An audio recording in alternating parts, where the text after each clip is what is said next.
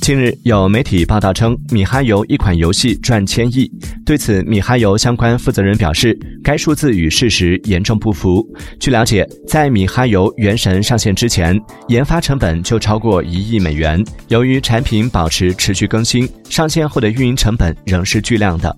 与此同时米哈游还将推出新项目保持了崩坏赚的钱做原神原神赚的钱继续投入研发的传统。